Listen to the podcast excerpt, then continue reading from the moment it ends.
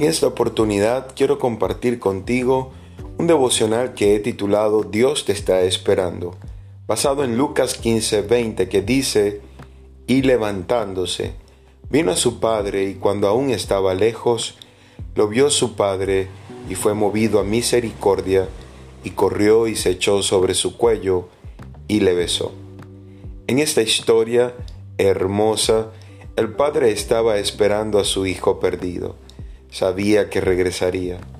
Así es Dios con nosotros. Nos espera, sale a nuestro encuentro, nos abraza, nos besa y nos hace sus hijos. Dios es paciente. A pesar de nuestras rebeliones y malas decisiones, su amor es incondicional.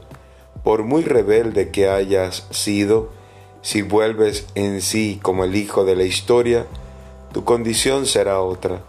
A veces necesitamos experimentar valles de sombra de muerte para valorar más la gracia y todo aquello que solo en Dios podemos obtener.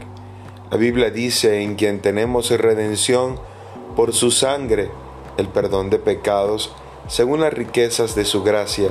Efesios 1.7. En Jesús somos restaurados y reivindicados. ¿Y tú? ¿Has sido abrazado por el Padre o aún sigues pródigo? No sigas viviendo de las miserias. Él te está esperando.